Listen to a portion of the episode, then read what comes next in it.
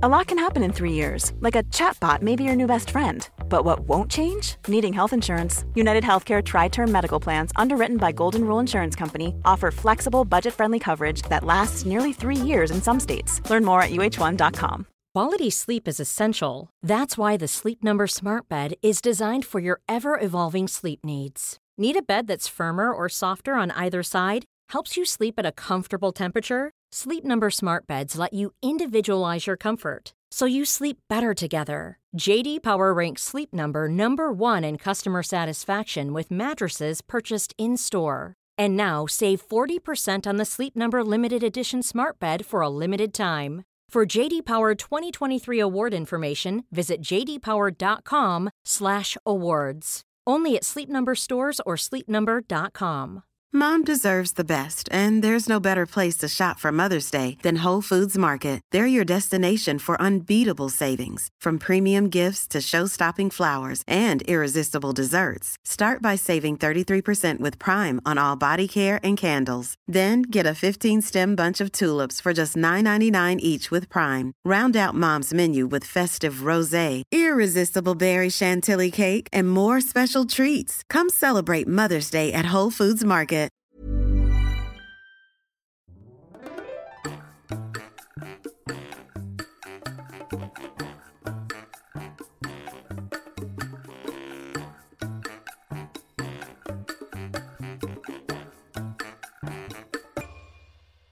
Hola, ¿qué tal? Esto es Dos con Todo. Yo soy David. Yo soy Ana. Y yo soy Sam.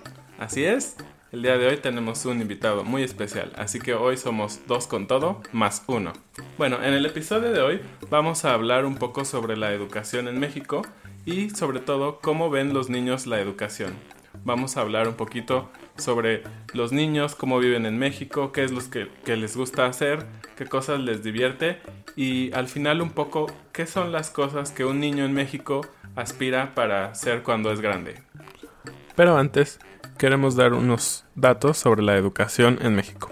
De acuerdo a la OCDE, que significa Organización para la Cooperación y el Desarrollo Económicos, de acuerdo a un estudio que ellos realizaron sobre México, encontramos algunos datos muy interesantes. Por ejemplo, de todos los países miembros de esta organización, en realidad son 36 países, entre los cuales están Inglaterra, Chile, Perú, México y otros, México tiene una de las mayores proporciones de estudiantes que ingresan a la educación superior, es decir, universidad, en el campo de la ciencia. Eso a mí me pareció bastante interesante, puesto que están interesados en ciencia, tecnología, ingeniería y matemáticas. Creo que es un punto interesante como lo mencionas, porque eso significa, y creo que es muy sabido que México es uno de los países que en el campo de la ingeniería, como el tema automotriz, en el desarrollo de, partes o innovación para algunas industrias como la aeroespacial, eh, hemos tenido consistencia a lo largo de los años en que hay muy buenos ingenieros en México, las compañías grandes ven México como un país no solo barato por el tema de mano de obra, sino por gente capacitada y, e ingenieros que son capaces de tener las mismas habilidades o capacidades que en Europa o en Estados Unidos. Entonces este dato creo que es muy consistente con lo que vemos no en las universidades solamente, sino en la industria. Sí, y actualmente la matrícula, es decir, el número de niños que se inscriben a la escuela, ha aumentado especialmente para aquellos niños que entran al preescolar a los cuatro años. En general, en los países de la OCDE, los niños empiezan a ir a la escuela desde los 2 o 3 años. En México eso todavía no es el caso, aunque el gobierno está buscando que así sea. La mayoría de los niños entran a la escuela a los 4 años. No estoy seguro. Obviamente todo el tiempo de que pasamos en la escuela es bueno, hay, hay buenas cosas. Solo me pregunto, ¿qué tanto aprovecha un niño a los 2 años? Es decir, qué tanto puede aprender como para un futuro realmente importante. Y solo es una pregunta que yo me hago y que compartimos con ustedes. Si a los dos años sería más conveniente aprender cosas y valores en su casa con su familia o aprender, no sé, cosas ya sobre ciencia o lenguaje en una escuela. Mm, ¿Tú qué opinas?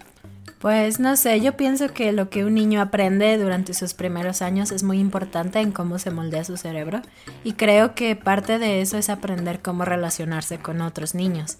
Entonces quizás ir a la escuela no es una mala idea del todo, pero creo que tienes razón en cuanto a cosas académicas, quizás no vale tanto la pena estar en la escuela, quizás un niño se podría beneficiar más de el ah, compañerismo con su propia familia y quizás con niños dentro del círculo familiar. Pero no sé, no tengo hijos, así que es una buena pregunta para ustedes que sí tienen hijos.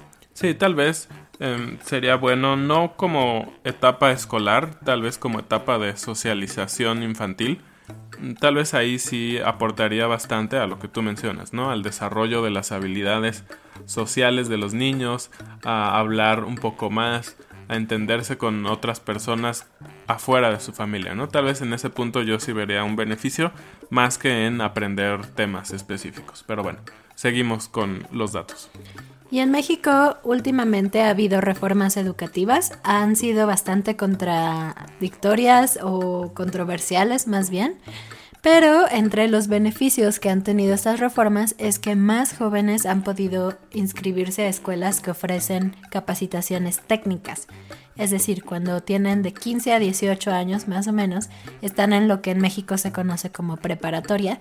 Y hay dos tipos de preparatorias. Las preparatorias en donde estudias simplemente las materias correspondientes a tu edad y otra en donde además te enseñan y te capacitan para tener un oficio o algún trabajo técnico lo que quiere decir que puedes conseguir un trabajo saliendo de la preparatoria sin necesitar ir a la universidad, aunque por supuesto es mejor completar la universidad también.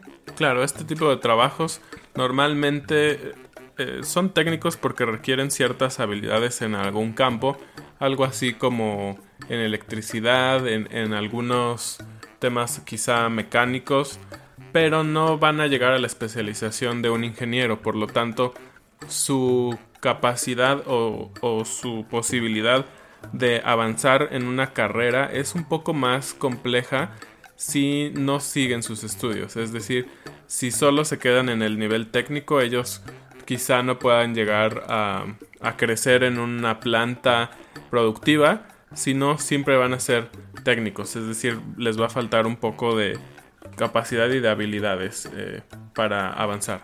Sí, y volviendo un poco al tema de los primeros años de un niño, México también está ampliando el acceso a la educación inicial de alta calidad.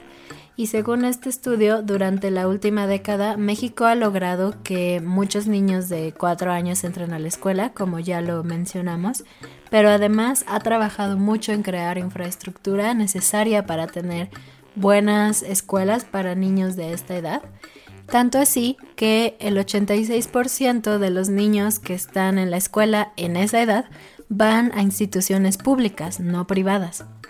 Eso es muy bueno. Y aunque se ha hecho un buen esfuerzo, como lo has comentado por parte del gobierno, México ha crecido en, el gasto que genera hacia las instituciones públicas, eh, sobre todo en el periodo 2013 a 2014 en términos absolutos, México gastó 3.703 dólares por estudiante en las instituciones ejecutivas de primaria a educación superior, pero eh, seguimos estando considerablemente por debajo del promedio de la OCDE, que son 10.759 dólares por estudiante. Wow, es una gran diferencia. Es una gran diferencia, exactamente. Y bueno, hay otros países latinoamericanos que tienen más o menos los siguientes datos. En Argentina se gastaron 4.240 dólares. En Brasil, Brasil 5.610 dólares. En Chile, 5.135 dólares. Y en Colombia está por debajo del nivel de México, se gastaron 3.245 dólares. Pero también hay diferencias según los niveles educativos. Por ejemplo, el gasto que se hizo en instituciones de educación superior o universidad fue de 8.949 dólares por estudiante, más de tres veces lo que se gasta en instituciones de educación primaria, que son 2.896 dólares por estudiante. Y hablemos un poco acerca de los maestros, porque bueno, yo soy maestra de español y tú también. Claro.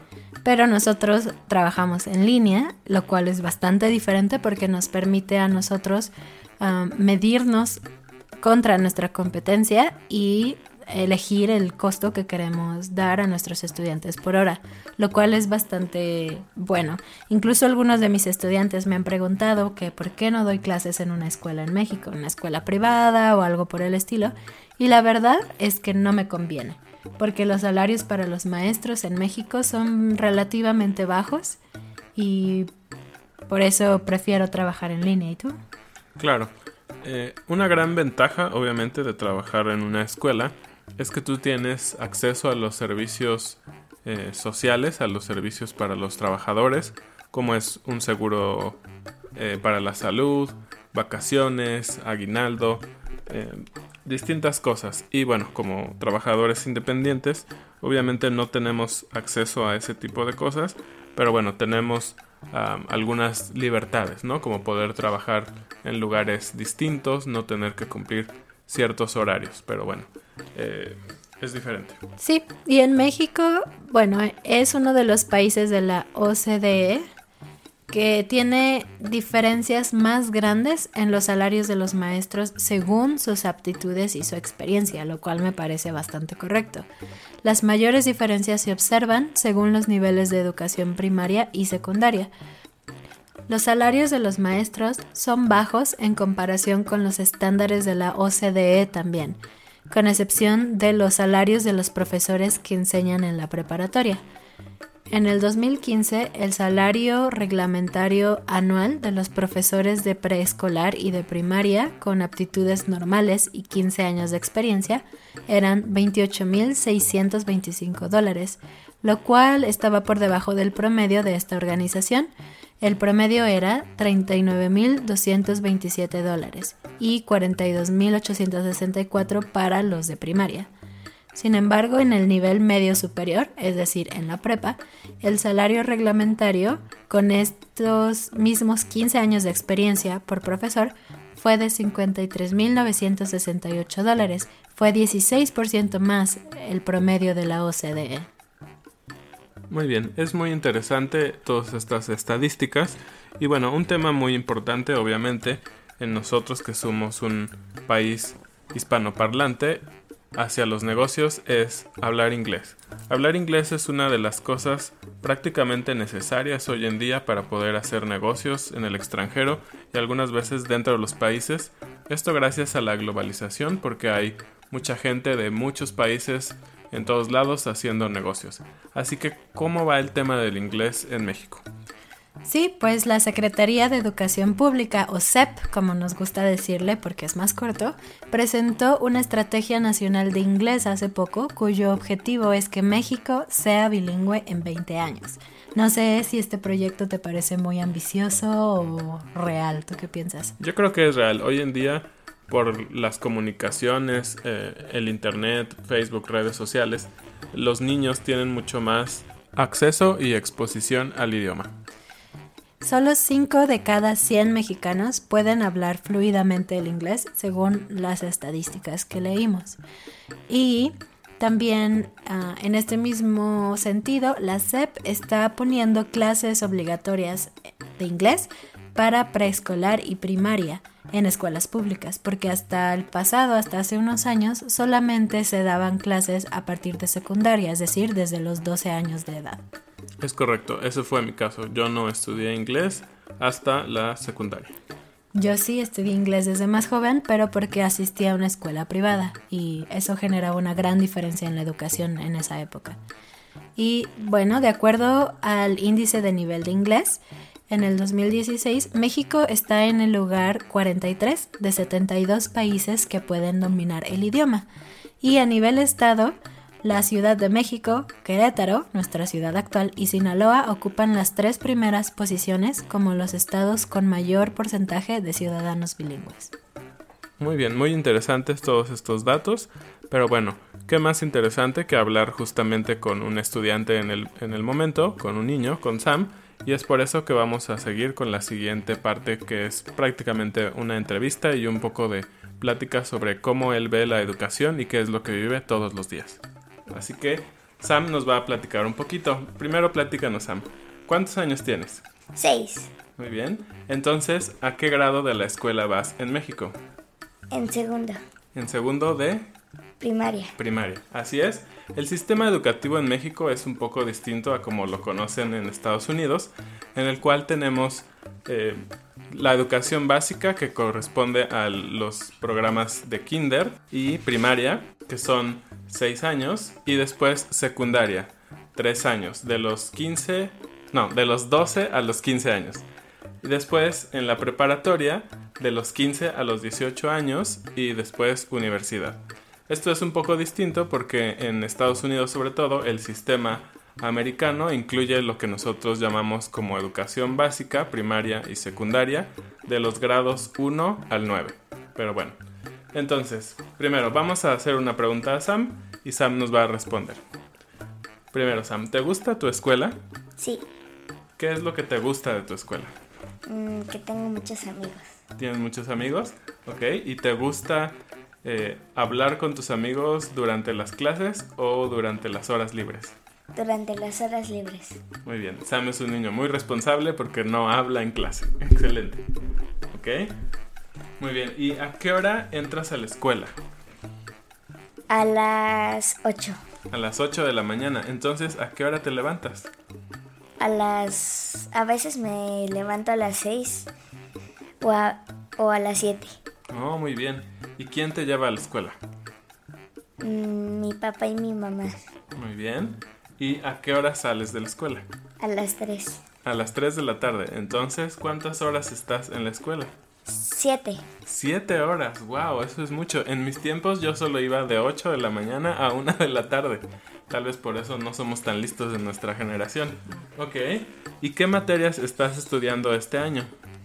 Matemáticas, español,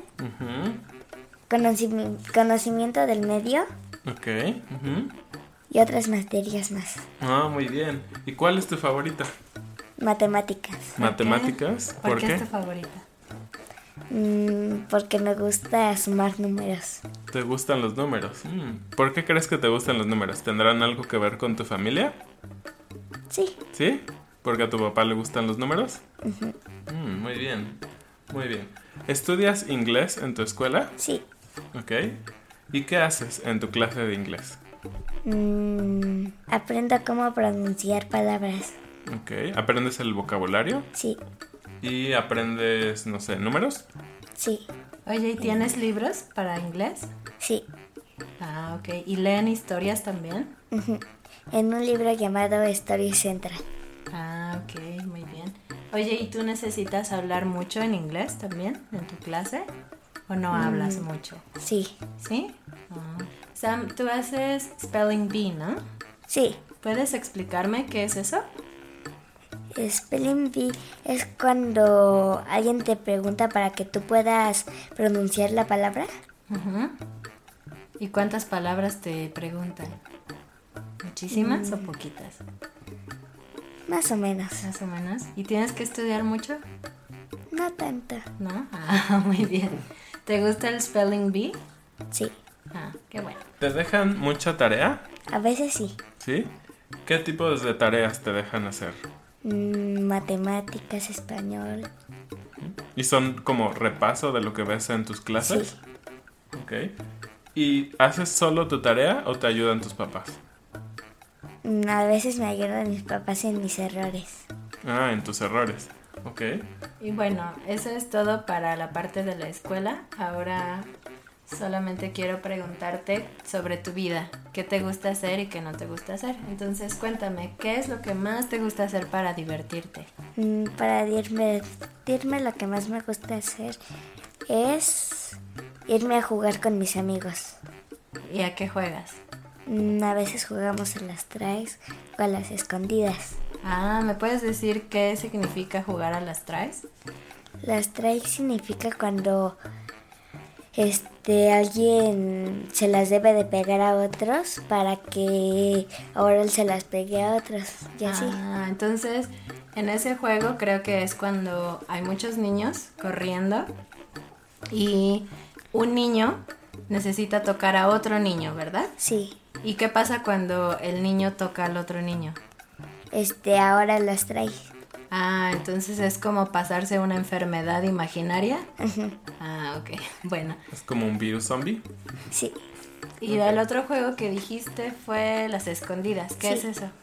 Las escondidas es cuando alguien cuenta hasta el, hasta el número que quiera y debe de encontrar a las demás personas o algunos se pueden salvar porque tocan donde donde él estaba y dice salvación por mí o el otro cuando está ahí lo ve le dice un dos tres un dos tres te encontré Ah, entonces los niños se esconden y un niño busca a los demás niños que se escondieron, ¿sí? Sí. Ah, bien. ¿Desde cuándo jugabas estos juegos? Mm, desde los cinco años Ok. Esto es muy interesante porque estos juegos creo que son de los más tradicionales en México y los que los niños han pasado por generaciones, tal vez desde los padres e- enseñan a jugar a los niños y, es- y son de los juegos que no requieren tecnología, ¿no? Es algo que ya no vemos tan seguido en, en muchos de los países, pero bueno, en México se siguen jugando obviamente juegos sin tecnología, aunque también los niños de hoy, como tú Sam, les gusta jugar con su celular. sí Ok, y por último, algo que nos interesa mucho, cómo cambian las cosas eh, dependiendo de la capacidad social, de la capacidad educativa de los países, es los niños qué piensan sobre el futuro. Tú Sam, ¿qué piensas sobre tu futuro? ¿Qué te gustaría hacer cuando seas grande? ¿Cómo ves que vas a ser tú cuando seas grande? Sé que eres muy pequeño ahora, tienes solo 6 años, te falta estudiar mucho, te falta conocer mucho eh, de la vida como estudiante y de todo lo que hay afuera para aprender. Pero hoy a tus 6 años, ¿qué piensas a ti para el futuro? ¿Qué te gustaría hacer cuando seas grande? Mm, un bombero ¿Un bombero? ¿Por qué? Mm, porque me, me gustaría apagar los incendios ¿Apagar los incendios para ayudar a la gente o solamente por diversión por apagar el fuego? para ayudar a la gente. Oh, pero un bombero tiene que ser muy valiente, ¿no? Sí. Sí. ¿Crees que eres valiente? ¿Sí? Oh, muy bien. Ok, y si tuvieras que elegir una profesión, ¿elegirías alguna otra que tuviera a lo mejor que ver con matemáticas que te gustan? Sí. ¿Sí? ¿Cómo qué? ¿Te imaginas algo? No tanto, pero que, que este que sí fuera muy buena en las matemáticas. Ah, o sea, te gustaría hacer un trabajo que hubiera muchas matemáticas. Mm, qué interesante. Ok, muchas gracias Sam. Ahora, ayúdanos a despedir el programa. Esto fue Dos con Todo. Queremos aprovechar la oportunidad para dar gracias a nuestros patrons. Gracias a Gary Gomola Gracias a Efton Giles. y gracias a Genevieve So. Con sus aportaciones y ayuda hacen posible esto. Gracias. Gracias. Adiós. Adiós. Gracias Sam.